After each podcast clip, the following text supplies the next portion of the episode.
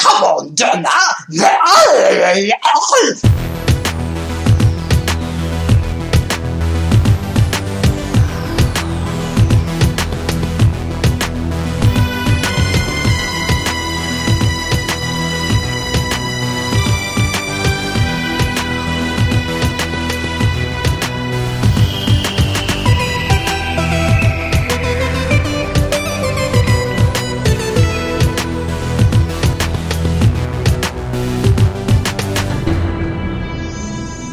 Hallo und herzlich willkommen zum Deutschen Doktor Podcast. Und ich möchte diesen Podcast beginnen mit einer Entschuldigung.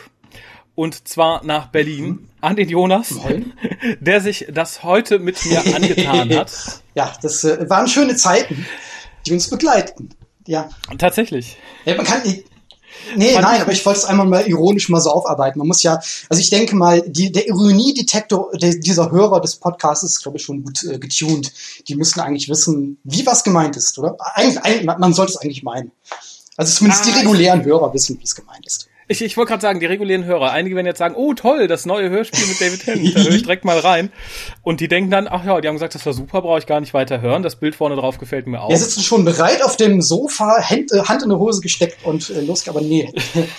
Das läuft alles ein bisschen schief. Aber egal. Also jedenfalls, ähm, ja, das schöne Hörspiel mit David Tennant und, und der Catherine Tate. Genau. Das zweite aus der Box. Aber bevor wir dazu kommen, noch ganz kurz zwei Sachen. Und zwar einmal möchte ich noch dran erinnern, dass alle Leute, die ihr eigenes Projekt möglichst tu-bezogen, aber ich nehme ja auch gern irgendwas, wo ihr sagt, wir sind cool, das hat aber nichts mit Dr. Who zu tun, die ihr Projekt vorstellen möchten, mögen uns doch bitte ihre Einspieler schicken. Ich glaube, bisher haben sich zwei, drei gemeldet, die da irgendwie Interesse dran hätten. Ja, tut es. Egal was. Wie gesagt, wir werden es vielleicht kommentieren, aber wir werden es nicht nicht spielen, es sei denn, es ist irgendwas Ihr nehmt alles an. Gut, aber dann offenbar wohl doch nicht, ja. jeden- jenseits der Legalität vielleicht nicht. Und äh, ganz wichtig, ein Termin, den ihr euch bitte in eurem Kalender dick anstreicht. Das ist der 30.06., da wird der Hukas nämlich zehn Jahre alt. Und das feiern wir live. Wie schon mal über Mixel oder wie auch immer es sich aussprechen sollte. Ja, und ich weiß noch nicht genau um wie viel Uhr, aber irgendwann abends am 30.06. werden wir hier sitzen und live feiern. Und da auch da möchten wir euch bitten, schickt uns einen Spieler. Geigt, ge- geigt uns eure Meinung. Ich bin, In ich bin Form. gerade schwer schockiert. Also man kann ja gerade mein Gesicht nicht sehen, aber irgendwie ist mir gerade alles aus dem Gesicht gefallen, als ich das Wort zehn Jahre im Zusammenhang mit Beginn des Who-Castes gehört habe. Das, sind, das Ja, ist, ne, das kommt ist einem länger vor. Das ist, Heilige Scheiße. Ja, äh, das äh, hätte ich auch nicht für möglich gehalten. Aber ja, es, es nähert sich fast, es ist noch ein, ein guter Monat bis dahin und wie gesagt, wenn ihr irgendwas loswerden wollt, Glückwünsche, weiß ich nicht, Erbschaften oder einfach ein Fluch, äh, info.hukas.de, freuen wir uns sehr drüber.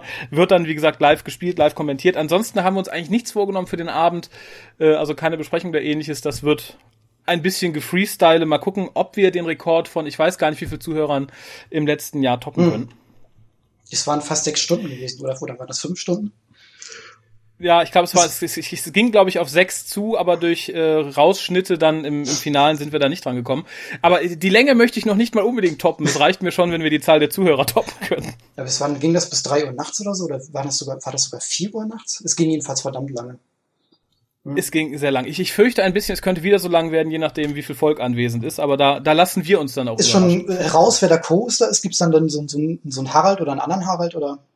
Äh, ja, also irgendjemand gibt's hier auf jeden Fall. So genau weiß ich noch nicht. Das muss ich mit, mit Harald noch abklären. Und ja, ansonsten, manche sind ja etwas schwerer zu bekommen als andere, vor allem wenn es dann irgendwie zur nachtschlafenden Zeit ist. Aber ich kann fast garantieren, ich sitze nicht alleine hier. Ja, aber müssen die Kinder von einem gewissen Co-Host nicht mittlerweile schon irgendwo, äh, ich weiß nicht was, zur Schule oder irgendwie was oder oder ins ins ähm, Internat oder so, dass man halt, ich weiß es doch nicht.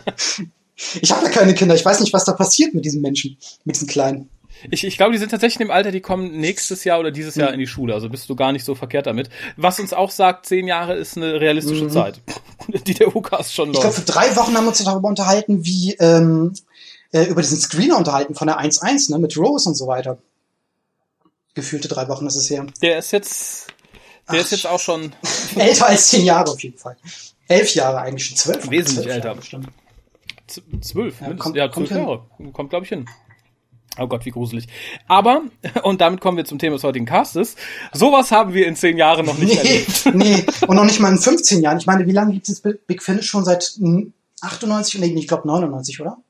98, 99 oder so? Also die Doctor Who, die, Doctor Who Hörspiele gibt's seit 99, da bin ich mir ziemlich sicher. Big Finish gibt's ja ein bisschen länger, aber äh, ja, selbst vor Doctor Who hat man sowas bei Big Finish noch nicht nee. erlebt, glaube ich. Zumindest nicht in dieser Konzentration. Also es gibt vergleichbare Beispiele, aber äh, das ist schon so ein, so, ein, so ein Unikat irgendwie. Das ist so etwas, woran sich andere Dinge dann messen lassen müssen. Ja, ich, äh, das wertet auch andere Hörspiele enorm auf, so im Nachhinein möchte ich sagen. Aber für die Leute, die jetzt vielleicht das einschalten, wir besprechen jetzt gleich im Anschluss den zweiten Teil der 10th Doctor's Adventures mit dem Titel Time Reefer. Geschrieben hat es Jenny T. Colgan. Okay die auch unter diversen Pseudonymen schreibt, aber für Doctor Who noch nicht so viel geschrieben hat. Bisher, glaube ich, zwei oder drei Bücher. Dark Horizon, In the Blood und Into the Nowhere. Hm. Habe ich alle nicht gelesen, werde ich jetzt auch nicht mehr lesen. Das sind bestimmt irgendwelche New Series Sachen, oder? Äh, ja, so. allesamt, glaube ich. Und das Schöne ist, Wikipedia verortet sie in ihrer in seiner Beschreibung als a writer of romantic comedy fiction and science fiction. Und Hätte man nicht ja, gedacht. das kann ich mir gut ich, ich, ich, das Schlimme ist, ich kann es, ich, ich kann das voll unterschreiben, aber so im negativsten aller Sinne. Ja. Ja, es also gibt jetzt weder Romantic Comedy Fiction. Ja, es gibt jetzt weder Romantic Comedy noch irgendwie äh, Science Fiction irgendwie einen guten Namen. Und ich kann jetzt auch nicht wirklich sagen, dass ich da so beides wirklich darin wiederfinden kann. Also vielleicht Science Fiction so peripher so ein bisschen, aber ja, wie gesagt. Unter dem Deckmantel dessen, aber egal, ja, äh, ja. Es gab ja angeblich wohl noch ein Interview mit ihr, was wohl irgendwie schlimm gewesen sein soll, meinte jemand auf dem Forum, aber ich weiß es nicht, was sie gesagt haben soll, Aha. was es für ein Interview war irgendwie. Also ich, aber, ich äh, muss um die Wertung vorweg, ich muss, um hm. die Wertung vorwegzunehmen, sagen, ich habe mir danach weder ein Interview angetan, noch den, den Text im Booklet gelesen, weil ich da einfach irgendwie keine Lust mehr drauf hatte, mir irgendwas von der Frau anzuhören oder ihre Motive verstehen zu wollen. Ich wollte es dann einfach nicht mehr. Äh, Regie führte oder auch nicht Nicholas Briggs. Was? Ja. Okay, da, da bin ich jetzt mich echt schwer schockiert drüber, weil, aber, aber das hat, gut, da kommen wir noch bestimmt zurück auf die Regie, ja. ja weil, also, oder das hätte ich ihm jetzt nicht zugetraut, so bestimmte Sachen hätte ich ihm nicht zugetraut, aber weiter, ja. Ja, ähm, äh, Darsteller, David Tennant natürlich, Catherine Tate, mhm. und wieder so eine Handvoll Leute, die man sonst wo aus Doctor Who kennt. Ich glaube, das ist tatsächlich wildes Kalkül, dass man sagen kann, so, wir haben ganz viele, die die Leute kennen und das toll finden. Äh, hier hätten wir äh, Sabrina Bar Bartlett, die wir aus Robot of Sherwood kennen. Sie hat ja die Maiden Marion gespielt. Terry Malloy, ich sag da mal nichts zu. Für die Leute, die keine Ahnung haben, wer es ist, die werden auch mit dem folgenden Review nicht viel anfangen können. äh, Dan Starkey, unseren liebsten Sontaran. Ach, ach, der, ja, ja. Hm und John Banks, von dem ich noch nie gehört habe, aber meine Recherche zeigte mir, er hat gefühlt in 137 Big Finish irgendwelche Rollen gespielt. Also scheint er da zum Inventar zu gehören. Der, der äh, kommt auch häufiger mal in diesen ganzen Interviews am Schluss vor, bei diesen Specials, ah. wenn sie da irgendwie belabern, wie toll das Skript war und äh, wie lecker die Lunch ist und so weiter. Ah, wir brauchen noch fünf Minuten Füllmaterial. Holt den Menschen, der immer da ist. Ja, ja. Okay, wahrscheinlich fegt der auch nachher das Studio aus oder so. Ich denke mal, der wird irgendwie so mit einer Flatrate bezahlt. Der macht dann alles von all, lauter Rollen einsprechen und, und backen und fegen und so. Ich glaube, der ist wirklich Mädchen für alles da. Sie kriegen hier ein Zimmer, Bett, Kost und Logis und 50 Dollar Tasche, äh, 50 von Taschengeld im Monat. Dafür sprechen sie alles, was wir brauchen und machen hier sauber. Okay. So, ähm, ich habe jetzt eine schwierige Aufgabe denn ich muss etwas delegieren. Mhm. Das ist der Inhalt dieses Hörspiels. Äh, den, also ich grätsche gern rein, aber ich lasse dir den Vortritt, mal zusammenzufassen, was hier passiert oder auch nicht. Also ich, ich habe ja äh, vor noch mal so reingehört in diesen Cast, der davor passiert ist mit Fabian zusammen. Und ich bin ja echt vor Lachen fast vom Stuhl gekippt, als er dann gesagt hat, ich bin nicht nur fast, ich bin wirklich vom fast vom Stuhl, also nee. ich bin jedenfalls fast unten gelandet so. Jedenfalls, er meinte, er hätte jetzt schon bestimmt ach, gefühlte 80 Mal dieses Hörspiel gehört, wo ich mich auch gefragt habe, wie kann man das mehr als einmal hören? Aber ich habe das selbst ein zweites Mal gemacht, um diesen Inhalt mir versuchen näher zu bringen. Aber jedenfalls, er meinte, er hat schon so oft gehört und er könnte immer noch nicht sagen, worum es eigentlich geht. Und äh, das ist schon, äh, das ist sowas von bezeichnend für das Ding. Also ich kann ja mal probieren, irgendwie äh, da, mich, mich da, da so mental reinzufinden, das, was da auf diesen Skriptseiten passiert ist. ist ähm, zumindest habe ich das so verstanden, es ist ein Planet, der sozusagen als intergalaktischer Flughafen funktioniert, so als Raumstation. Ist das mhm. richtig? Ja, ne? Ja, ich, so als, als, ich glaube, so als Verteilerknoten wie, wie King's Cross, das sagt Donner ja später noch. Stimmt. Und ähm, genau, ja, und äh, äh, da ist. Ähm, oh Gott, wo fängt man denn da an? Weil es gibt ja nicht wirklich eine Handlung. Es ist nur eine Aneinanderreihung von Situationen, die ineinander äh, so reingerätschen und sich zusammenklammern. Das ist, ähm, Äh, offenbar, diese Welt stirbt wohl offenbar. Äh, äh so, so kann man das irgendwie, warum, es wird nicht so genau, genau erklärt, warum die eigentlich alle da äh, dem Untergang geweiht sind. Und jedenfalls werden dann Waffen erfunden, die sich so, die sich Time Reaver nennen oder, oder Zeitdiebe sozusagen. Ähm, und wenn man die sich dann irgendwie implantiert oder wenn man sich mit denen so beschießen lässt, dann äh, nimmt man Zeit sehr viel länger wahr. Und mhm. äh, weil den ganzen Leuten auf diesem Planeten ja noch so viel Zeit, so wenig Zeit bleibt, äh, äh, wollen sich ihm halt im Moment eines Glückes beschießen, um dann äh, viel länger was von diesem Moment zu haben oder äh, so mal gesagt, schönes Paar. Und ähm, wie das natürlich halt so ist, äh, es gibt dann Böse, die das irgendwie dann äh, ausnutzen wollen, irgendwie, äh, weil diese Waffen sind doch überall in der gesamten Galaxie verboten, so, so ein typisches Trope, so ein typischer Trope irgendwie bei Doctor Who, für, mhm. für Autoren, die nichts Besseres einfällt, immer so Waffen, die überall immer verboten sind. Und ähm, ähm, dieser Böse ist ein Oktopus. Ja. Irgendwie mit so einer ganz nervigen Stimme. Im Prinzip ist das der Inhalt. Und es man, wie das halt dann so ist bei nicht gut geschriebenen Dr. Who-Folgen, man rennt halt rum und lässt sich fangen und, äh, und foltern. Ent foltern, entkommt und lässt sich nochmal fangen und so. Und dann ähm, trifft man irgendwann am Schluss auf den Bösen und den besiegt man dann und dann ist alles wieder gut. Und das ist halt, das ja. du, du hast gerade was getan, was, glaube ich, den Leuten, die es nicht, also die, die es noch nicht gehört haben, sehr entgegenkommt. Du, du hast mit der Auflösung sozusagen angefangen. das finde ich ganz interessant, ja, ich weil es der Geschichte so viel mehr Inhalt verleiht. Mhm. Denn wir werden, glaube ich, am Anfang einfach eine Situation reingeschmissen, wo ein Mädel von dem Oktopus gefangen genommen wird, mhm. weil sie hat so einen Time Reaver verloren. Und er sagt, so, da gibt's mehrere von, ich will die alle haben und ich wollte dich jetzt so lange, bis du sie mir gibst das wird dann gefühlt in der ersten Hälfte immer so szenenweise zwischengeschnitten, wie er sie foltert und halt selber mit so einem Ding beschießt. Mhm. Äh, und die Szenen dazwischen sind halt der Doktor und Donner, die sich anblöcken, wie, weiß ich nicht, wie in allen Szenen von Staffel 4, wo das passiert, zusammen, so in der Heftigkeit irgendwie. Und da wird dann immer erklärt, was los ist. Da kriegen wir halt erklärt, die Waffen sind verboten, da kriegen wir halt erklärt, äh, so läuft das auf dem Planeten und so weiter und so fort. Und der große Twist, dass das Mädel die Waffe nicht zufällig hat, was wir erst glauben, sondern dass sie die geklaut hat, weil sie Gutes tun wollte, nämlich den armen, zum Untergang geweihten Leuten halt dazu zu verhelfen, im Glücksmoment zu verweilen, bis sie irgendwie sterben und so ein Käse. Das erfahren wir alles erst später. Aber was wir nie erfahren, oder vielleicht habe ich ja nicht richtig, zur richtigen Zeit hingehört, äh, weil es gibt ja auch zum Beispiel eine Szene, wo Donner irgendwie eine Bombe auf den äh, Rücken geschnallt bekommt und ich weiß immer noch nicht so richtig, wo die Bombe eigentlich herkommt, ist ja egal. Jedenfalls, das ist doch ein Planet, der als Flughafen funktioniert oder, oder als Landestation für tausend. Warum, warum düsen die eigentlich nicht einfach weg? Das wird, glaube ich, erklärt, weil die wird das gesagt? ja, weil zu wenig Zeit bleibt um alle zu retten und die sind halt so ein, so ein, so ein, so ein, so ein, so ein, so ein Volk, was irgendwie zusammenhängt und darum, entweder gehen alle oder keiner und darum bleiben alle da. Das war die, glaube ich, die, die, die wunderbare Erklärung dafür. Also da muss die wirklich aber Tag und Nacht darüber gehangen haben. Über diesem Drehbuchproblem ist sie dann irgendwann dieses Teil eingefallen. Das ist doch diese Erklärung, warum nicht. Das ist ja. Oh. Also wenn man, wenn man auf so ein Drehbuchproblem stößt, dann schmeißt man es entweder komplett um, fängt man von vorne an. Aber wenn man erstmal auf sowas, auf so, so einen Granitklumpen irgendwie äh, stößt und den nicht aus dem Weg bekommt, dann, dann erkläre ich, erklär ich den doch nicht so dumm weg, sondern muss einfach dann das gesamte System von vornherein nochmal in Frage stellen, oder?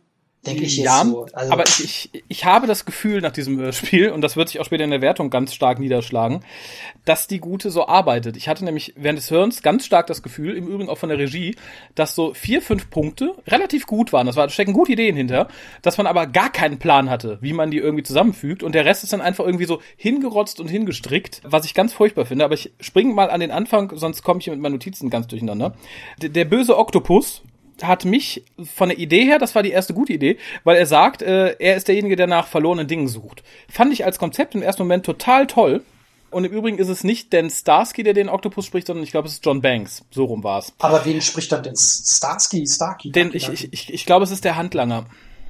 Ach, da gab's, stimmt, für die drei Zeilen, das, das lohnt sich doch nicht. Aber egal. Ich glaube, der war einfach für Jagger und Lightfoot sowieso irgendwie im Raum nebenan. Da hat man gesagt, kannst du eben die fünf Zeilen ansprechen. Äh, naja, aber wie gesagt, die Idee fand ich gut. Wird später total verworfen, weil in dem Moment, wo er das Ding gefunden hat, ist er einfach der normale Superwillen, der sagt, so, ich will die Waffen haben und darum folter ich dich. Äh, hätte ich als Konzept ausgearbeitet interessant gefunden. Wie gesagt, so hat man die Idee hingeworfen und ja, drei Minuten später vergessen. Fand ich sehr schade. Und der Soundeffekt ist eigentlich nett, klang aber durchweg wie Sil. Also aus ähm, Vengeance on Varos. Durchweg. Es, naja, es klang halt so wie durchschnittlich tausend verschiedene anderen, andere Alienrasse, Rassen hier bei Big Finish. Also ich weiß nicht, ich finde es auch immer ein bisschen man weiß immer schon ein bisschen, was, was die Stunde geschlagen hat, sobald man irgendwie eine stressige Alienstimme hört. Das sind meistens nie die guten Folgen. Ich weiß nicht, ob es damit zu tun hat, dass es dann so, so, so schwer ist, dem zu folgen, was gesagt wird, oder ob das einfach so ein Indikator, ich, äh, ich weiß nicht, sind, ich wusste jedenfalls schon von vornherein irgendwie, dass hier was, ich habe hier Lunte gerochen. es, hat, es hat gebrannt irgendwo und. Ja, nee, da hast du, glaube ich, vollkommen. Ich glaube, es ist so eine Mischung aus, oh Gott, die Geschichte wirkt eh ein bisschen belanglos, da muss das Monster hart und super klingen. Und in dem Moment, wo man sagt, es muss hart und super klingen, klingt es meistens mhm. auch so, dass man es nicht auf Anhieb verstehen kann. Ich habe beim letzten Mal bemängelt, dass ich die Pre-Title-Sequenz ein bisschen doof und lasch fand. Hier fand ich sie relativ gut, zeigt aber auch, etwas, was sich später ganz, ganz, ganz doll niederschlug und was sehr viel kaputt gemacht hat. Und zwar ist es an sich spannend und gut gemacht. Allerdings, ich habe mir hier noch notiert, es ist, es, ist, etwas unübersichtlich. Wir hatten ja, als ich hörte, nebenbei ein bisschen irgendwie gechattet drüber. Und du hast es wunderbar zusammengefasst, weil es später noch in zwei, drei Szenen tatsächlich so ist. Es ist, wie damals hast du gesagt, als man irgendeine Zeichentrickserie oder ich habe damals die rote Zora auf Kassette aufgenommen. ich hatte Kimber war. Genau, und äh, man hört es später, checkt aber, wenn man es nicht gesehen hat, überhaupt nicht, was abgeht. Man hört viele Geräusche und äh, man hat ganz oft das Gefühl, und ich werde es später nochmal in den Szenen sagen, dass man sich hier zu sehr drauf verlassen hat, dass man, also dass die Gute im Kopf sieht, was passiert, und die Regie sieht, was passiert im Kopf und denkt, boah, das ist bestimmt voll geil im Fernsehen. Es wird aber als Audio überhaupt nicht transportiert. Man hört einfach nur Bum, Peng, Schepper, Schrei und es wird nicht irgendwie annähernd erklärt dem Zuhörer, was da passiert und das ist sehr anstrengend und später halt Form an, wo ich wirklich drei Minuten da gesessen habe mit offenem Mund auf den Monitor gestarrt habe, wo halt eigentlich irgendwie Facebook auf war und ich hatte eigentlich nur gehofft, bitte sagt irgendjemand ich bin ja kein Freund von sehr deskriptiven Dialogen. Ich erinnere an, ich glaube, es war Winter for the Adept, ja, wo die schöne Szene drin ja, ist. Ja, oh mein Gott, da fliegt ein, ein, ein, Ski, ein Skistab auf uns zu. Er will uns töten, Doktor. Er fliegt und er ist spitz. Das mag ich nicht. Aber hier hätte ich es mir gewünscht. Genau hier hätte ich mir ähm, sowas gewünscht. Ja, und deswegen war ich auch so schockiert darüber jetzt über die Info, dass es Nicholas Briggs gewesen ist, der das in Szene gesetzt hat, weil ich meine, man kann von ihm ja halten, was man will, gerade als als äh, Scriptwriter. Aber er achtet eigentlich immer darauf, weil er das ja auch so sehr in sich verinnerlicht hat, so als äh, Audioregisseur. Das macht er schon seit den 80er Jahren irgendwie mit diesen Fan-Audios damals, mhm. dass er immer darauf achtet, dass äh, egal was passiert, dass es halt immer ähm, für den Hörer gut äh, rüberkommt, dass er mal weiß, wo sich welche Figur befindet und was gerade passiert an Action und so weiter. Und eben halt auch, wie gesagt, dass solche Dialoge dann nicht stattfinden oder, oder solche ganz komischen äh, äh, Descriptive Scenes ja. halt. Äh, aber das, jetzt bin ich total baff, dass er das gewesen ist. Ich dachte jetzt echt, das wäre irgendwie so einer, der da gerade neu angefangen hat und ähm, erstmal in diesen Job reinwachsen muss oder so. Oder Also mich wundert es nicht so ganz, weil ich habe halt dieses Gefühl ganz stark gehabt in der Phase, wo ähm, die, die Main Range gewechselt hat von Gary Russell zu Nicholas Briggs. Mhm. Weil da hat es angefangen, dass wir diese epischen, kinogleichen Science-Fiction-Abenteuer hatten und halt nicht mehr diese in Anführungszeichen Bühnenstücke. Und gerade bei den ersten, ich weiß nicht, wie die hießen, ID und so Sachen, da hattest hm. du ähnliche Szenen drin, wo du nur saßt und dachtest, okay, sehe seh bestimmt cool aus, hören tut sich's anstrengend an. Und daran fühle ich mich hier so ein bisschen zurückerinnert. Insofern war ich da jetzt nicht so ganz überrascht. Also, dass du dich überhaupt noch an die erinnern kannst, finde ich erstaunlich, weil ich hatte überhaupt nichts mehr irgendwie in meinem Kopf drin davon. Ich weiß, das ist aber auch das Einzige, was hängen geblieben ist. Hm? Das ist auch das Einzige, was hängen geblieben ist. Ja. Dass es halt so war, wie ich mich hier fühlte. Und dann springen wir in die TARDIS und damit noch mehr zurück in die Quintessenz von Staffel 4, als ich es beim letzten Hörspiel irgendwie hab glauben können. Der gute Doktor spricht permanent, ich glaube, das setzt sich auch in 80 Prozent seiner Dialoge hier im, im, Hörspiel fort, zwei Oktaven höher, als dieser mhm. Mensch normalerweise spricht. Ganz furchtbar. Nur damit Donner, zwei Oktaven tiefer, als sie normalerweise klingt, den Doktor die ganze Zeit anmotzen und anäuen kann. Aber immerhin habe ich sie jetzt diesmal erkannt, weil ich habe nämlich nur dasselbe Problem gehabt wie ihr bei, bei, äh, bei dem ersten Hörspiel, dass ich erstmal gar nicht begriffen habe, den, den ersten Track durch, dass sie die, einer von diesen zwei Menschen da sein sollte. Ja. Und ich weiß nicht, ob das daran liegt, dass sie erst noch in ihre Rolle nicht reingefunden hatte oder so, oder, oder, oder wieder reingefunden hatte, oder ob jetzt halt äh, die Regie mitgekriegt hat, okay, da ist was ein bisschen verkackt worden, man kann es nicht so unbedingt rausführen und deswegen müsst ihr jetzt erstmal volle Kanne äh, oder das nochmal so extra dick auftragen, dass du jetzt halt diese, oi, Spaceman-Donner bist und du der, ah, der Tenant. Ich denke mal, weiß nicht. Und ich meine, jetzt diese ersten, eigentlich das gesamte Hörspiel durch, nicht nur die ersten paar Tracks, das geht ja wirklich in einer Tour so, immer so, oh, Spaceman! Oder, ah, come on, Donna! Also wie, das ist so dermaßen anstrengend, dem zuzuhören. Und zwischendurch hast du halt immer dann wieder das äh, Octopus-Monster, was dann macht und dann schon wieder, oh, Spaceman, ah, come on. Und das geht in einer Tour so und ich war echt fertig nach zehn Minuten. Und dann, dann da, da hört es ja noch nicht mal auf. Dann wird auch dieses äh, Blag da von dem Oktopus beballert. Ja. Mit diesem Time Reaver. Oh Gott, oh Und Gott, wird dann oh Gott, halt oh Gott. in diese äh, äh, Dimension geschickt oder in diesen, diesen Gefühlszustand, wo sich dann alles sehr langsam abspielt.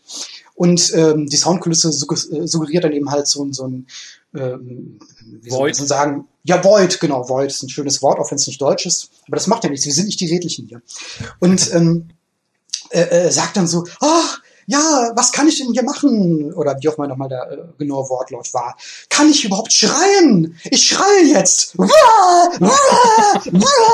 ich dachte, das ist doch jetzt nicht euer Ernst, oder was? Ich meine, Doch, müssen wir jetzt, lang geschrien. also mir ist da fast äh, der noch, noch nicht existente Ohrenschmalz aus den Ohren gesprengt worden. es war, ich konnte nicht mehr und da musste dann schon zum ersten Mal Pause einlegen. Und äh, das Schlimme war ja aber noch, da kamen noch acht weitere Tracks oder, oder sieben oder so, noch 50 Minuten und ich wusste nicht, was ich mit meinem Leben noch anfangen sollte. ich wollte nicht mehr leben zu dem Zeitpunkt, weil in unter normalen Umständen hätte ich das einfach jetzt ausgestellt und weggepackt und dachte, fertig aus die Maus, mach mich doch. Aber ich musste ja jetzt hier noch hier, ne, mich so vor Mikro stellen und dann noch irgendwie einen Zustandsbericht abgeben. Ich, ähm, Ja, ich, ich habe mich ja schon entschuldigt. Also, wo es bei mir das erste Mal so ganz ausklingte, mal abgesehen von dem verwirrenden, von der verwirrenden Pre-Title-Sequence, war, als der Doktor sagte, so, wir fahren jetzt in eine Garage und Donner dieses, ah, Garage Boring sagt. Ich hätte nicht gedacht, dass man Donner noch over the top schreiben kann, aber das ist hier gelungen. Ich war in dem Moment, ja, ich, ich, ich, war ein bisschen fassungslos, aber auch irgendwie begeistert. Also es, es gehört ja auch Begeistert? eine gewisse, ja, es gehört ja irgendwie eine gewisse Kunst dazu, sowas zu schaffen. Und das, das, das, das war ist ja nicht eher Begeisterung, das ist ja eigentlich mehr so, so bewundern, oder? Das ist ja mehr so, man, man muss es ja nicht mögen, aber man kann es bewundern. Das so. Ja, das, das ist so ein bisschen. Begeisterung ist, sagt schließt ja was Positives, eine positive Wertung. ja, ich, ich glaube, es ist so ein bisschen, ist, äh, vor Jahren, ich muss mal ein, ein kleines Anekdötchen auspacken, äh, der Film Armageddon dürfte jedem ein Begriff sein. Da gibt es eine Szene, wo die Meteoriten auf Paris niedergehen. Was, was Hämorrhoiden? was? Asteroiden. Achso, gerade gerade hat nämlich die Mammel für eine Sekunde ausgesetzt. Oder Ach so, da- das wäre aber auch ein interessanter Film, wenn Hämorrhoiden auf Paris niederregnen. Weil was macht man? Das juckt ja irre und du hast dann diesen scheiß Anzug an. Ich meine, Nein, also es gibt eine Szene, wo Meteoriten auf Paris niederregnen und äh, der Zuschauer, sprich die Kamera, hockt da irgendwie, ich glaube, irgendwo oben und guckt auf die Stadt, wie sie halt so zerstört wird. Und ich sagte damals, dass ich diese Szene wunderschön finde, weil sie halt wirklich toll aussieht und musste mir dann anhören, dass ich ja ein herzloses Schwein wäre, weil ich nicht an die ganzen Leute denke, die da sterben. So ähnlich war das gerade gedacht. Das war so meine Bewunderung für diese Szene, dass Madonna so schreiben kann. Ich habe nicht bedacht, wie viel das auch kaputt machen kann. mir tut aber schon irgendwie dann die ganzen Leute in Paris leid, die sich dann wegen Hämorrhoiden da den Arsch kratzen. Das ist doch mal eine Invasionsgeschichte. Warum gab's das nicht mal bisher in Doctor Who? Das klingt perfekt nach. Staffel 4. Also Aber ich, ich wollte gerade sagen, ich sehe den Doktor und Donner in, im zweiten Boxset schon die Hämorrhoiden-Invasion bekämpfen. Invasions of the Hemorrhoids. Aber ich, ich, ähm, ich muss auch mal wirklich sagen, also irgendwie, es wird auch nochmal so ge- gesagt im Cast davor, dass ähm, äh, äh, ja so eine gewisse Hoffnung bestand, die hatte ich zwar auch gehabt, als es mal angekündigt wurde mit dem zehnten Doktor hier, äh, Hörspiel und so weiter, dass da sozusagen eine, Re ich will nicht gerade sagen, eine Rehabilitierung passiert, aber dass man zumindest mal mehr dem, mit, dem, mit dem Charakter anfängt oder macht oder irgendwie mal interessante Geschichten oder ihn mal in andere Situationen setzt und was auch immer, einmal äh, um zu zeigen, was man alles mit ihm machen kann, aller Sechster Doktor und so weiter. Ähm, aber ich glaube, das Problem ist einfach, warum das jetzt ja auch nicht geschehen ist und man eben halt auf diese Leute zugreifen möchte, die ja, die diese Zeit so toll fanden. Äh, äh, eigentlich aus ähm, Gesicht oder aus dem, aus dem Gesichtspunkt der, der äh, Zuschauer, die es damals toll fanden, für die ist ja nichts kaputt. Ich meine, es ist ja nach wie vor immer noch die, die populärste äh, Staffel gewesen der Serie, also von den Einschaltquoten her und von den äh, äh, Appreciation Index her und so weiter eigentlich, und es heißt ja auch immer so, don't fix what, what isn't broken. So im Prinzip hätte man, also man muss, es gibt eigentlich gar keinen Grund von deren Seite aus, da irgendwas zu machen.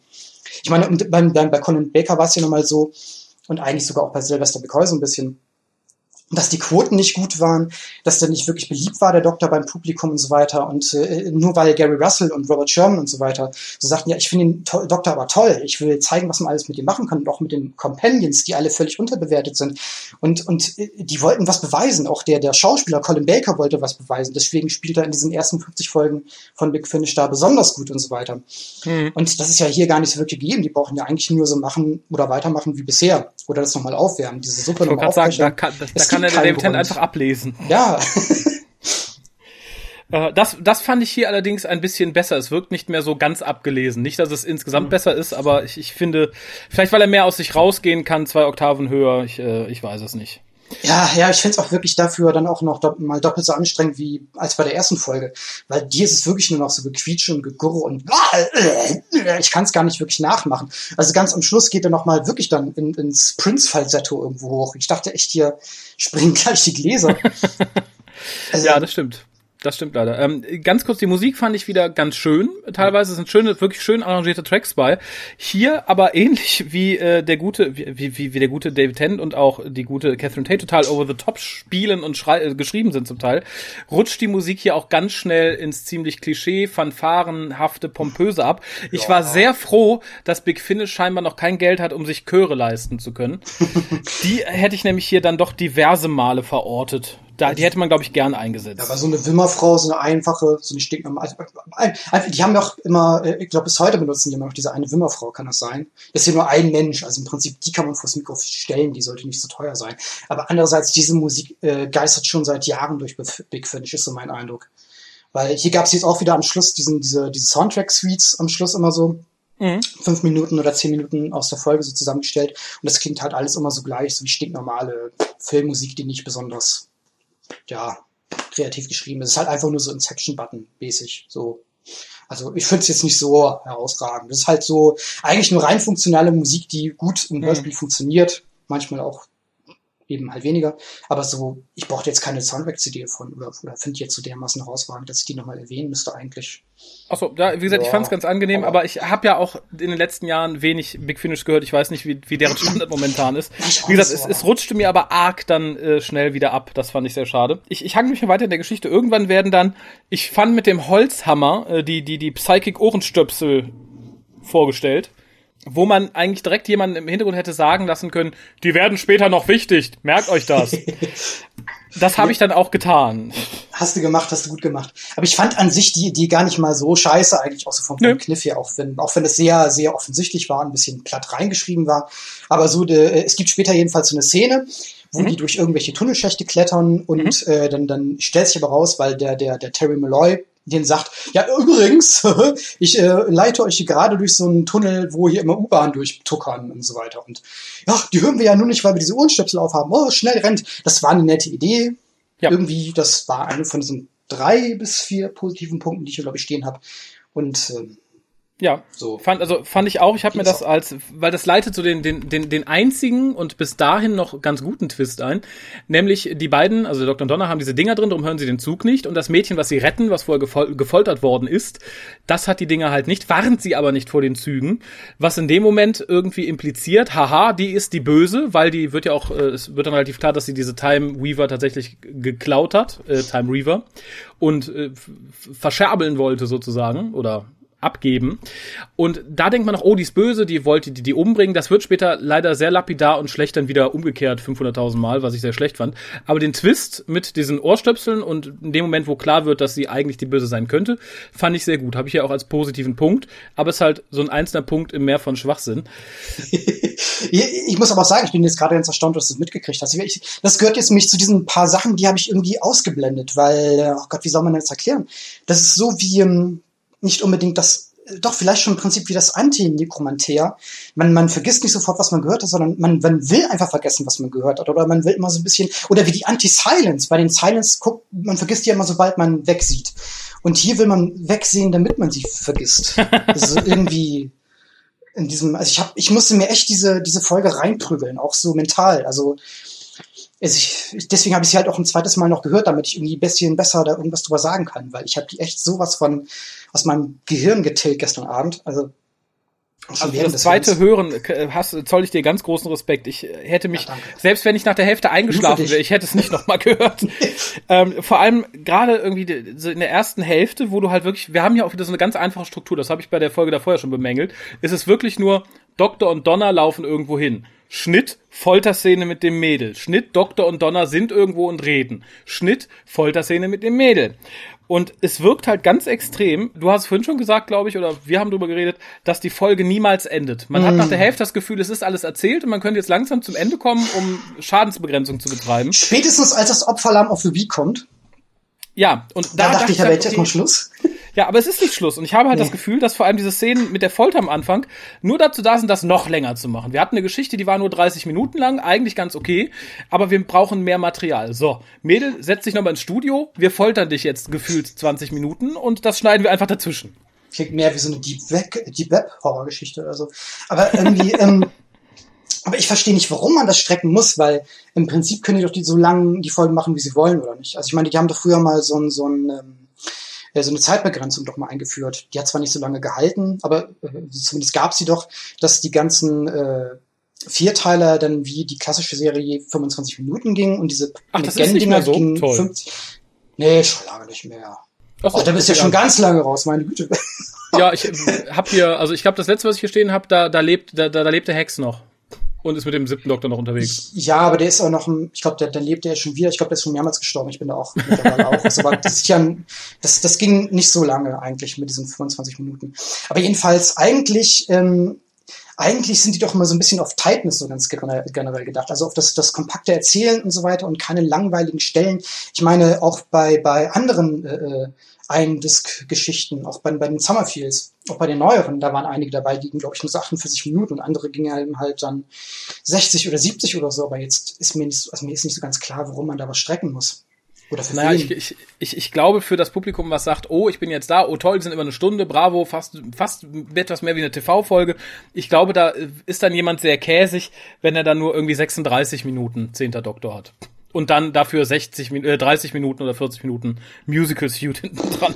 Ja gut, aber andererseits, ich kenne ja auch jemanden, der regt sich ja bis heute darüber auf, dass äh, Scary Cat nur jeweils 30 Minuten pro CD hat, obwohl das nicht unerträglich, also äh, eigentlich sogar im Prinzip so auf, von der Unerträglichkeit auf derselben Stufe steht wie Time Weaver, nur aus anderen Gründen, aber da möchte ich mich korrigieren. Ich rege mich nicht darüber auf, dass Scaredy Cat so kurz ist. Ich rege mich darüber auf, dass man Scaredy Cat auf zwei CDs verkauft hat. Das wäre ein Einzel-CD-Release gewesen. Ja, aber ich will trotzdem einfach so aus, aus äh, Fiesigkeitsgründen dir das unterstellen. Okay, das ist, ist akzeptiert. Ich habe übrigens noch einen positiven Punkt. Möchtest du ihn hören? Ja, sag mal. Ich finde die Idee der Time Reavers an sich ganz interessant und gut. Es ist jetzt nicht irgendwie die Neuerfindung des Rades, aber so eine Waffe, finde ich, hat Potenzial, um was draus zu machen. Nicht, dass man es hier gemacht hätte, aber ich finde die Idee nicht schlecht. Ja, das eine, ich habe bestimmt auch noch irgendwas Positives hier stehen. Soll ich mal ein bisschen suchen hier? Zwischen den ganzen tausend Sachen, wo ich hier irgendwie. Es sind hier 50 Ausrufezeichen und dick unterstrichen irgendwas in Wut geschrieben. Ich habe hier irgendwas Positives, ich bin mir ziemlich sicher. Erzähl mal, was ich suche weiter. äh, ich gehe einfach weiter auf der Liste, weil dann, wir haben irgendwann die Szene, wo der Doktor und Donner das Mädel vor der Folter befreien. Und das war dann die Szene, wo ich überhaupt nicht mehr gecheckt habe, was abgeht. Das war die, wo du dann auch den Vergleich mit, dem, mit den Kassettenaufnahmen von Serien geführt hast. Es ist einfach viel zu überladen. Ich kann mir das wirklich ganz toll so als Kinofilmszene vorstellen, aller, das hat ja auch so, einen, so einen leichten Pirateneinschlag irgendwie in dem mhm. Moment, der mir auch irgendwie abging. Das kann ganz toll, eine ganz wilde Kampfszene aus Pirates of the Caribbean sein, aber in dem Hörspiel ist es einfach so, als wenn du dich blind ins Kino setzt in irgendeinen Film und da passiert was und du checkst überhaupt nichts. Und dazwischen hast du dann die blökende Donner und den zwei Oktaven höher schreienden äh, Doktor. Äh, das war der Moment, du sagtest ja, du konntest nicht in einem Rutsch durchhören. Ich habe es in einem Rutsch durchgehört, aber das war der Moment, wo ich dachte so, ne, Geh lieber, weiß ich nicht, dir einen Zehennagel ausziehen, da hast, da geht's dir besser.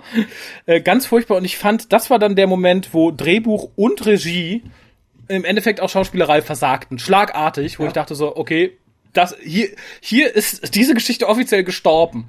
Bisher war sie ja irgendwie noch so ein bisschen im Koma und man hätte vielleicht noch was tun können. Hier war dann die Nulllinie erreicht. Da hörte ich nur so, da war Feierabend.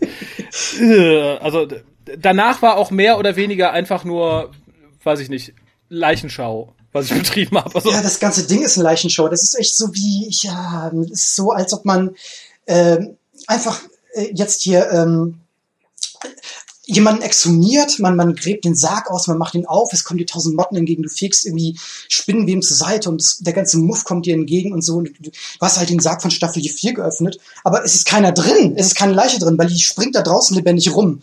Und irgendwie ist es, es ist ein bisschen wie das, du denkst irgendwie, eigentlich ist der Patient gestorben, aber macht hier einfach munter weiter. Aber ich habe jetzt diesen positiven Gefu äh, Punkt, Punkt hier gefunden auf meiner Liste. Ah. Er, äh, er besagt, Track 6, endlich ein wenig Ruhe. Ich glaube, da ist, glaube ich, ein bisschen der Lautpegel ein bisschen unten geschrumpfelt. Ah. Das ist das einzige was ich hier stehen habe. Und etwas, was ich aus unfreiwillig komischen Gründen ziemlich lustig finde. Aha. Und zwar kommt dann mal irgendwann ähm, so ein mit, mit äh, dem Time Weaver Waffenkram beschossener äh, Zombie-Mann so an, der sagt, äh, I'm such a time weaver.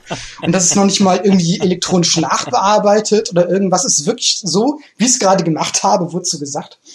Und es hat mich, äh, hat mir ein paar, ein paar Lacher äh, abzwacken können. Aber äh, anders äh, mal gefragt dazu, da kommt jetzt schon wieder gleich was Inhaltliches oder wo ich auch vielleicht denke, das hat mit der Regie zu tun, die versagt hat oder was auch immer. Okay. Diese sobald man mit einem Time Weaver beschossen ist, mhm. soll man ja den Moment, der gerade passiert oder die Gefühlslage, die gerade, in der man sich befindet, ewig lang äh, äh, sicher fühlen. Und ich glaube, für die Normalwelt passiert das Ganze, geht das, geht die Zeit ganz normal weiter. Ist das richtig so? Mhm. Ja. Warum sprechen die dann so? Weil eigentlich müsste doch das eher so, so eigentlich ablaufen, oder?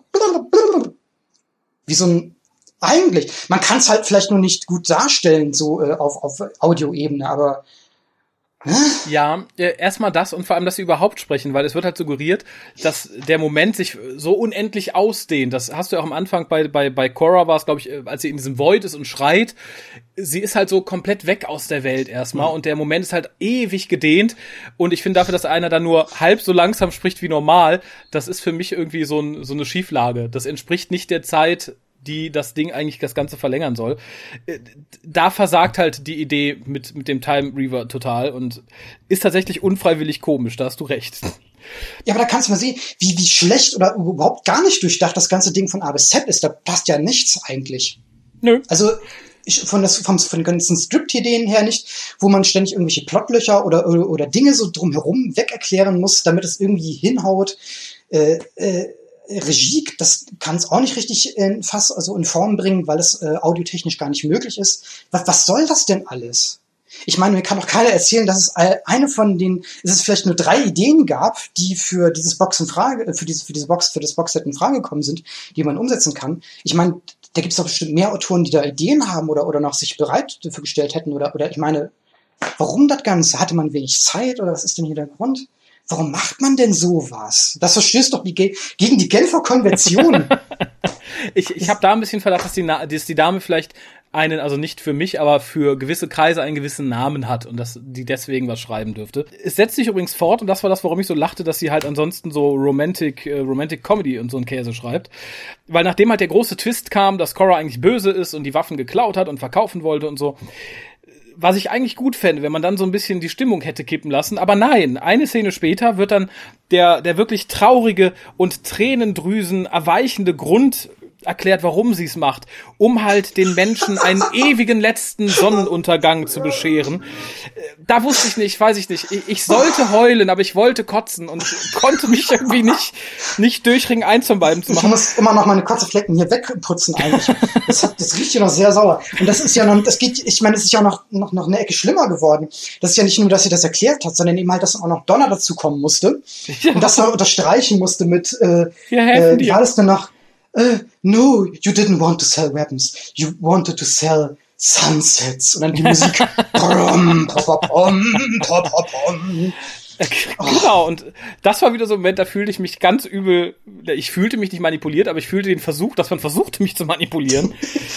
Ach, das war dir auch aufgefallen, ja? Irgendwie, ja. Das, irgendwie war da was. Das hatte auch meine Haut so gekitzelt. Und später kam es ja auch nochmal irgendwie dann, dann ich, später kommt ja auch mal noch so ein Moment, oder das ist ja der Schluss der Geschichte, wo ja. sich dann der Doktor ähm, ja. mit den äh, äh, ganzen Waffen selbst beballert, damit er die alle leer macht, die ganze Munition. Offenbar sind das Einwegswaffen. Ich habe es nicht so ganz kapiert, das ist auch ganz egal. Jedenfalls waren die ganzen Waffen leer. Er hatte die gesamte Timeweaver-Energie in sich drin gehabt und äh, äh, lallte da so vor sich hin.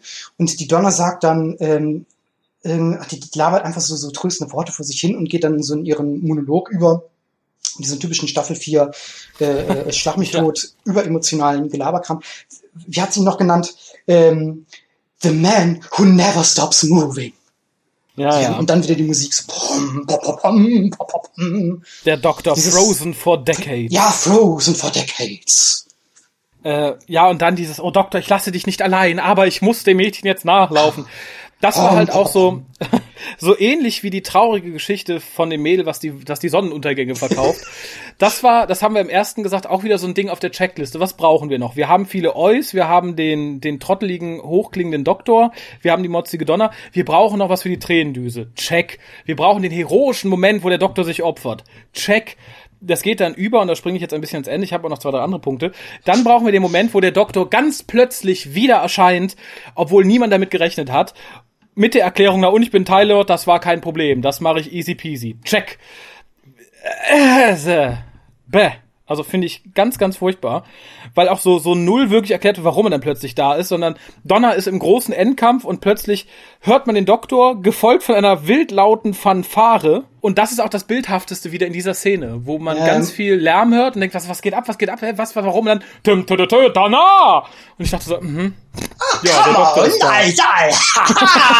Hallo Sie. Das werde ich, glaube ich, als Klingelton verkaufen. Ich hoffe, dessen bist du dir bewusst. Solange ich dann Themen kriege, wo ich mir keiner vorstellen kann, dass ich immer diesen Scheiß kaufe. Aber also, es gibt ja auch Leute, die kaufen sich diese Box. Also. Ich, ja, im Endeffekt könnte die Box voll von deinen Klingeltönen sein und wäre immer noch unterhaltsamer, auf jeden mhm. Fall. Ich springe dann mal zurück, denn wir haben halt die große Szene, die auch sehr spannend sein sollte, glaube ich ich, mich persönlich ließ sie etwas, etwas gerätselt zurück, weil ich halt nicht so hundertprozentig die Beweggründe verstanden habe. Denn Donner wird dann wieder zum Doktor geschickt und hat eine Bombe auf dem Rücken. Ja. Huhuhu. Ist There's something on your back. Hoho. Genau, und Hoho, ist vor allem, Habt ihr das verstanden? ja, das hat Fabian beim letzten Mal schon gesagt. Das mhm. ist auch Staffel 4 Quintessenz. Aber äh, ist man sich nicht bewusst, als jemand, der das schreibt, dass es null Spannung verursacht, weil eigentlich alle, selbst die dümmsten Staffel 4 Anhänger wissen, dass Donner nicht sterben kann. Ihr wird nichts passieren. Wir wissen das, wie sie endet. Wir kennen die Geschichte von Donner. Die wird jetzt nicht plötzlich ja. einen Arm verlieren oder so. Ja, aber das kannst du im Prinzip auf äh, 30 Milliarden andere Big Finish Schauspieler eigentlich übertragen oder, oder Bücher oder wie auch immer, weil du hast ja immer die Situation, dass irgendein Companion oder Doktor in Gefahr ist und deswegen Cliffhanger und ja, aber also hier fand ich halt so ultra plump, weil man halt wusste, okay, okay, weil vielleicht auch, weil man hoffte, es ist in zehn Minuten rum, das Hörspiel, so viel Gefahr kann da nicht mehr kommen. Und ja, es folgt irgendwie eine Szene, die wir auch gern sehen würden, nämlich wie der Doktor dann mit Donner wegrennt, um die Bombe zu entschärfen, Käse, Käse, bla bla bla. Und da wäre sie vielleicht auch spannend gewesen, weil das war der einzige Moment, wo ich so ein bisschen das Gefühl hatte, dass man sich relativ offen und weit bewegt, weil der Doktor da so ein bisschen durch die Stadt rennt und dann, glaube ich, zu den, zu den Bahngleisen auf dem Bahnhof und da ein bisschen Platz hat das fand ich ganz nett. Das hätte optisch, glaube ich, schön gewirkt in der Folge. Als Hörspiel war es halt so ein bisschen mau. Donner fängt halt an, so eine, es war so schön mit dir rei äh, zu reisen, Rede zu halten. Das ist so der, der, der Counterpart zu dem, was fünf Minuten später passiert, als sie über den Doktor redet. Hier redet sie über sich. Ich fand's so toll, Doktor, jetzt werde ich sterben. Zehn Minuten später, Doktor, es war so toll mit dir, jetzt liegst du hier zehntausend Jahre rum, doof. Ja, und dann kommt das Opferlamm of the Week in der Form von der Papa von Cora und in, in, gespielt von Terry Malloy. Und da habe ich mich ein bisschen geschämt, denn der Gute schnallt sich dann die Bombe um, die ihn nicht mehr loslässt und wirft sich dann in, ich weiß nicht, in irgendein Loch. Ich, ich habe nicht so ganz, ich habe nicht mehr ganz geplant, was das für ein Loch war. Und ein Arschloch. Ich, Terry Malloy ist ein lieber Kerl und äh, auch kein schlechter Schauspieler. Aber was er da abgeliefert hat, das kann nicht sein Ernst sein. Dieser Schrei, weil ich, ich glaube, ich glaub, da hat er entdeckt, für welches Hörspiel er diese Szene aufnimmt. naja, ah. vielleicht war das so der letzte Take vor dem Lunch und so, dass die alle möglichst schnell essen wollten oder es war halt fünf vor zehn oder wie auch immer, wie man immer ja, sagt. Oder die haben halt gemerkt im Studio, naja, wir hatten, wir haben keine Chance mehr, wir haben es nicht mehr aufgenommen. Terry, kannst du mir eben das, das Gulasch zur Seite legen und einmal noch kurz schreien? Ja, reicht, Dankeschön. Weiß ich nicht. Und dann, oh, oh. Nee, ganz furchtbar. Da habe ich echt gedacht, okay, das, äh, da, das ist tatsächlich die Leistung von Terry Malloy, die ich je gesehen habe. Und es ist die, die, die das Schlechteste ist. Ich habe noch nie diesen Herrn so schlecht Schauspielern sehen. Dieser eine Schrei ja. ist, glaube ich, der Tiefpunkt seiner Karriere. naja, und dummerweise werden ganz viele Se äh, hören, hören, weil es haben ja offenbar fünf Milliarden Menschen dieses Ding gekauft. Weil, ja, äh, vermutlich. Wie ja schon mal gesagt, äh, der, der Server war, glaube ich, für drei Tage lang völlig. Ähm, für drei raus, Tage, mein Ach, was weiß ich, wie lange, jedenfalls lang genug, um irgendwie zu nerven. Ja, das, das stimmt natürlich. Ja, und dann passiert gegen Ende was, was auch am Ende vom letzten Mal passiert ist. Und ich frage mich, ob man denkt, das ist die Art, wie Doctor Who funktioniert, wenn man Staffel 4 mag. Nämlich, dass der gute Gully, also unser liebster Oktopus, stirbt, indem er selber mit einem Time äh, Reaver beschossen wird. Ähnlich wie im letzten Hörspiel die Leute dümmer wurden, die Außerirdischen, weil sie mit ihren eigenen Dummheitsstrahlen beschossen wurden. Ist es die Quintessenz, dass man sagt, weiß ich nicht, wer anderen eine Grube gräbt, fährt selbst hinein. Das ist die Quintessenz aller Dr. Who-Folgen, die Leute, die Staffel 4 toll finden, sehen wollen. Also wenn in der nächsten Folge, ich weiß nicht, worum es geht, irgendjemand, weiß ich nicht, die Welt mit Kacke bewirft, dann erstickt er unter seinem eigenen Haufen oder was. Ich finde es, weiß ich nicht, es, es erschließt sich mir nicht, warum man sowas schreiben muss. Ja, vor allen Dingen es, es schließt sich mir auch nicht so ganz, dass äh, man das halt noch so ausweiten muss. Also ich habe es schon nach zehn Sekunden verstanden, dass er jetzt stirbt und dass jetzt offenbar, dass für ihn noch irgendwie 70.000 Milliarden Minuten geht oder so. Aber muss das jetzt noch im, im Hörspiel äh, gefühlte 70.000 Milliarden Minuten gehen? Ich meine, der hörte ja nicht auf zu sterben. Der laberte ja, und sagen, laberte warum. und laberte und ich guck dann auf die, die, äh, auf die, die Zeit, die da ablief, da im iTunes stirb, in die Bucht. Der, der Pegler ist immer noch nicht da weiter hinten, es geht nicht weiter und er labert und ich sterbe und ich sterbe und ich sterbe, ich sterbe, ich sterbe und ich sterbe und es ging einfach nicht. Was ist denn das?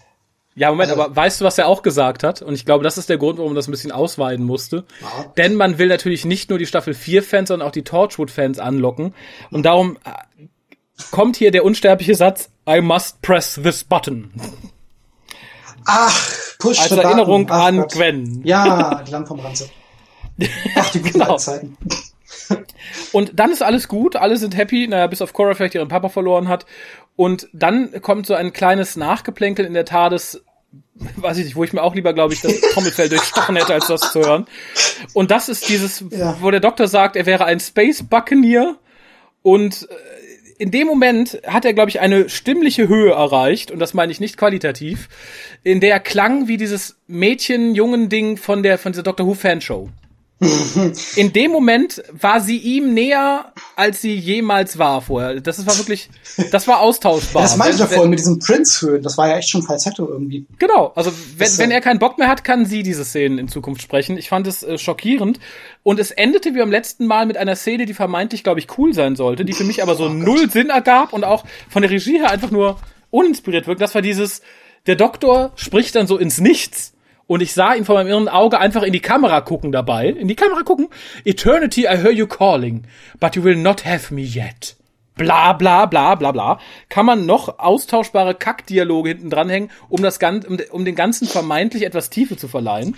Ja, das gab's ja halt äh, zu Staffel 4, 4 Zeiten und in den Specials ja auch immer so diese ganzen komischen äh, äh, pseudopoetischen Versuche, irgendwas ganz groß zu schildern mit großen Worten, aber das klang letzten Endes dann immer so wie, wie, wie, wie, wie vogonische po äh, Poesie oder so. Das war ja, wie, wie, was war das mal gewesen mit, mit dem Nightmare Child?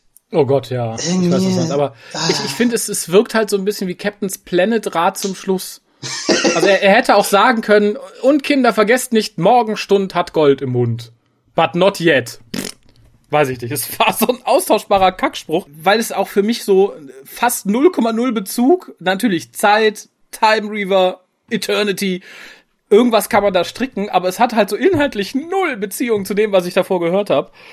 Aber äh, man kann sagen, boah, krass, der zehnte Doktor sagt so was Tiefgründiges am Ende, boah, Gänsehaut. Der geht mit seiner Stimme voll runter, klingt dabei voll krass wichtig und die Musik ist so heftig, Mann. Oh, ist das geil. Ich kaufe jetzt noch 80 weitere Volumes für den nächsten Male mit Catherine Tate. Boah. Ja, ich bin am Ende meiner Liste. Ich wäre bei der Wertung, wenn du nichts mehr zu diesem Meisterwerk würdest loswerden. Habe ich ja noch was. Ich habe ja auch so kurz und quer so, so alles hier mal. Vielleicht habe ich noch, kann ich noch irgendwas hier ausweiten. Kann mir meinetwegen auch rausschneiden hier so. Aber eigentlich im Prinzip, nein. Ich glaube, ich habe alles durch. Ja, weg, weg mit der Scheiße. Ja, dann, dann, das war ja schon irgendwie eine Wertung, aber dann deine punktliche Wertung mit Begründung vielleicht. Meine Wertung. Also nach dem ersten Mal hören dachte ich, hätte ich noch eine Eins gegeben. Weil das war so eine akustische Dauerbeschallung. Ich meine, ich Also stopp, stopp, stopp, stopp, stopp. Für die Leute, die jetzt zum ersten Mal zuhören. Es geht hier nicht um Schulnoten. es geht hier um die Wertung von eins bis zehn, wobei zehn das höchste ist. Ja, äh, ja, ja, eins von zehn. Also jedenfalls war ich dabei eins von zehn, weil das war so eine, also beim ersten Durchgang war das so eine üble Dauerbeschallung. Es war richtig, ein regelrechter Affront auf meine äh, äh, Trommelfälle. Es, ich habe noch nie so was Schlimmes gehört. Beim, es war, ich habe Merzbow-Alben gehört, die waren angenehmer zu, durchzuhalten als diese. äh, ja, aber nach dem zweiten Mal hören, das war schon so ein bisschen so, ich wusste, was mich erwartet und deswegen konnte ich mich da so ein bisschen durchtasten. Ich hatte wie so einen blinden Hund vor mir, so äh, äh, wurde mir gesagt, wo ich jetzt hingehen kann mit meinen Ohren und wohin ich, welche Ecken ich besser irgendwie auslassen soll. Es, ich, sagen wir mal eine 2,5, weil es gab noch vielleicht so mit, mit sehr viel Wohlwollen kann ich da noch irgendwie so drei, vier Punkte, die ich positiv benennen könnte aus meinen Körperöffnungen pressen, aber das ist dann auch schon wirklich alles. Also, und okay. es ist ich, Ja, da, da bin ich bei dir. Ich grätsch mal rein. Ich, also jedenfalls, wenn man so als Maßstab für die Staffel 4 so nehmen möchte, das ist auf der Stufe so circa von äh, Doctor's Daughter und Turn Left oder keine Ahnung, irgendwas, oder hier, hier mit den, den Adipose da, dieses erste, das Ah, ja. Ja, so ja, auf ja. dem, dem Level, so von, von der Geschichte her, von der Umsetzung her, vom Schauspielerischen her, ist es so ein, so ein glatter Strich einmal quer durch, nirgendwo eine Punktzahl vergeben, einfach so pff, null Punkte. Aber trotzdem aus irgendwelchen Gründen, ich übergebe noch 2,5. Wegen den positiven Sachen, die sich da irgendwo versteckt hatten. Ja, das ähnlich argumentiere ich auch. Ich habe auch die zwei bis drei gegeben, denn ähm, das Ding hat ein paar gute Ideen, die leider, weiß ich nicht, direkt nach der Geburt irgendwie krepieren zum Teil. Ich finde die Umsetzung unter aller Sau. Ich weiß nicht, was Nick da irgendwie vorgeschwebt ist, als er das Drehbuch gesehen hat und sagte, jawohl, das machen wir. Ich glaube, da hat er sich in dem Moment gefühlt, anders kann ich mir das nicht erklären, weil er sagte, boah, geil, ich habe jetzt David Tennant und Catherine Tate ich bin jetzt praktisch Herr der Serie, wie sie am beliebtesten war. Ich mach das jetzt episch, dass es im Fernsehen so geil ausgesehen hätte. Und ich bin mir sicher, die Folge hätte im Fernsehen relativ gut ausgesehen. Mit diesem riesigen Weltraumhafen, mit den Alles Settings und so. ja. Und den, den wilden Action-Szenen. Da uns aber audiomäßig nichts transportiert wird davon, verrecken diese Szenen für mich nach zwei Sekunden, weil du keinen Plan hast wirklich, was losgeht, weil du zugeschissen wirst mit tausend, tausend Audiosachen, die du gar nicht äh, richtig einordnen kannst. Es ist wirklich zum Kotzen. Ich, Und obendrauf immer oi, oi, oi, oi. Ich glaube, das wäre ein gutes ähm, äh, ähm, äh, hier für, für, für das nächste Weihnachtsspecial oder irgendwie was, für, für dieses Ratespiel. Wie oft kommt dieses, kommt äh, oi in dieser Box vor? Dann muss man sich, müssen sich lauter ta- tausend Arsch, arme Arschlöcher durch dieses Ding, durch dieses Ding äh, quälen und alles da.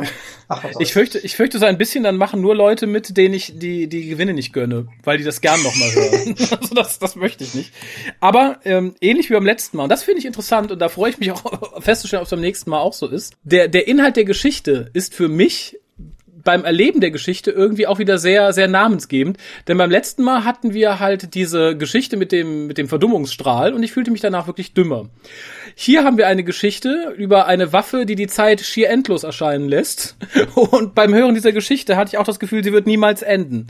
Ich sag ja, ich habe irgendwann mal, wir redet, ich dachte, ach, bestimmt bald vorbei. Und ich schrieb dir und guckte in dem Moment auf den Zähler von meinem, von meinem Audioplayer und der sagte mir noch 30 Minuten. Ich, ich hatte wirklich das Gefühl, irgendwie, äh, ich war die letzten zwei Stunden in dieser Geschichte und habe immer noch nicht rausgefunden. Aber Obacht vor der nächsten Folge, weil da geht's nämlich ums Heiraten. Am Ende fühlst du dich da irgendwie verheiratet. Verheiratet.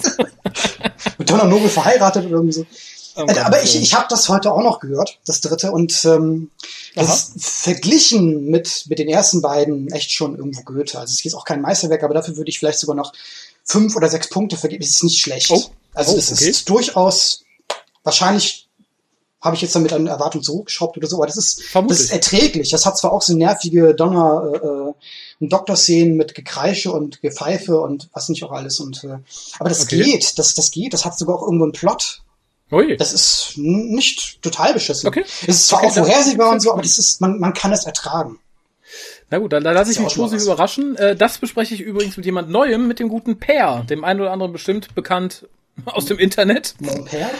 Äh, Der Per aus dem Internet bespricht sie mit mir, der ja ein bisschen fitter in aktuellen Beefies ist als ich momentan. Also, Und da bin ich sehr gespannt. Ich habe aber noch zwei Dinge, die ich eben loswerden möchte, denn äh, Post machen wir irgendwann demnächst nochmal, aber ich möchte lobend zwei Postkarten erwähnen. Die eine liegt schon ein bisschen länger hier und kommt vom Josef. Er schreibt, Hallo Raphael, hallo Pia, schöne Grüße aus Fernost. Und auf dem, auf dem Cover wollte ich schon sagen, und auf der Front der Karte ist Wat Po oder Wat Pho zu sehen in Bangkok, Thailand. Das ist, glaube ich, ach, ich möchte mich nicht aus dem Fett, es ist ein hübsches Haus, es könnte auch ein Tempel sein. Und davor zwei ich denke, thailändische Frauen mit lustigen Hüten, die ein bisschen aussehen wie das Haus hinter ihnen. das war wohl so ein Freudenhaus oder so, ne? So, so Das, das möchte ich dem Josef jetzt nicht unterstellen. ist man das? Also, vielleicht hatte er Freude, als er da war, aber vielleicht aus religiösen Gründen. Wir haben alle schön gebetet. Ist nichts passiert. Äh, dann ist noch eine Karte aus Barcelona gekommen. Auf, äh, auf der Front ist, denke ich mal, Barcelona, was total zugebaut aussieht, finde ich. Ich war schockiert und die Kirche sieht aus wie so Hähnchenschlägel, denen man so weiße Tütels auf, die, auf den Knochen gesetzt hat. Die, die Bilder seht ihr wie immer auf der Webseite. Ähm, ich lese mal vor, was dort steht. Hola Arigos. Schöne Grüße aus Barcelona, in Klammern die Stadt, nicht der Planet. Wir sitzen eine Woche, was? Nein, wir nutzen, wir nutzen eine Woche Kreuzfahrt, um zu regenerieren, während von, was? Währ- Während vom vielen Essen der Magen immer größer. Nein, nochmal. Es ist nicht sauber geschrieben, offenbar. Nee, nicht wirklich, aber das weiß der gute Herr auch. Äh, wir nutzen eine Woche Kreuzfahrt, um zu regenerieren, während vom vielen Essen der Magen innen größer wird als außen. Und dabei habe ich das Schiff Sushi noch nicht einmal probiert. Tja, das ist eine Schande. Die Entspannung wird nochmal dadurch getoppt, dass Internet so spannend. schweineteuer ist. Ah. Und deshalb sieben Tage komplett, dass ich deshalb sieben Tage komplett offline bin. Yeah, bis demnächst Sascha und in, in großer, etwas karge Schrift Amelia, die mittlerweile tatsächlich in einem Alter ist, wo sie einen Stift halten kann. Ich bin schockiert. Das war doch somit das, das, das WhoCast-Baby. Tja, wie gesagt. Vielen Dank. Die Zwölf Jahre Karten Konzert kommen gegangen. Zu den anderen Karten. Ja, zwölf Jahre, machen uns nicht älter, als wir sind. Zwölf weniger Haare auf dem Kopf. Ja, das ist tatsächlich erstaunlich. Äh, Also we- wenn ich eins verloren habe in den zehn Jahren neben einer Menge Zeit für den WhoCast, dann sind es tatsächlich Haare. Aber ich glaube, da kann jeder, jeder Herr in meinem Alter Ähnliches erzählen. Ich hab mal mein Maul. Oder, oder schweigen, ich wollte gerade sagen. Ja, vielen Dank, dass du dir das Ganze mit mir angetan hast und dann auch noch besprochen. Bitte. Ich hätte, ich hätte verstehen können, wenn du gesagt hättest, nein, ich habe es nicht durchgehört, mach das allein, ich habe keine Lust. Hättest du mir das mal vorher sagen können. Du bist so ein trickreicher Trickser. Boah, jetzt sagst Ja, du mir das, ne? Jetzt, jetzt. Ja, hättest du, eigentlich hättest du auch danken, hätten wir nichts ausgemacht. Ja. Ja, Aber zu spät. naja, was will man machen? Tut mir sehr leid, aber das nächste Mal bist du gefeit. Ähm, wie gesagt, es steht noch im Raum, das hatte ich geschrieben, dass wir dann vielleicht Scaredy Cat besprechen, wenn Nee, du... nein, also nee. das höre ich mir echt kein, also nee, das ist jetzt wirklich, also, nein. Na gut. dann, dann werde ich einen dafür anderen dumm, also das. Äh, auf der anderen Seite ist es schnell wieder vorbei, wie du bemerkt hast. Es passt auf eine CD. Nein, nein, nein. Nein, Na gut. Nein, nein, nein, nein, nein. Ich, ich kann es sehr gut verstehen und hege da auch keinen Kram. Das ist so, als ob man jetzt noch so eine Zeitreise machen möchte, so, weiß nicht, die Bombardierung von Dresden oder so. Ich muss das nicht mitmachen. Also, das, ich fand das erste Mal schon schlimm. Das erste Mal, als Ja, ich das Dresden war bei der Aber das, das Bombardierung. Gute, aber das Gute ist, ich erinnere mich ja null. Ich weiß gar nicht, worum es in der Geschichte geht. Insofern gehe ich da frohen Mutes, glaube ich, noch dran. Ähnlich wie an diese Box. Ja, es geht hauptsächlich darum, darum, dass irgendwie so ein Blag irgendwie mal Ach ja, Scary oh Gott, oh Gott. Erinnere mich nicht, erinnere mich nicht, sonst höre ich das auch nicht. nicht.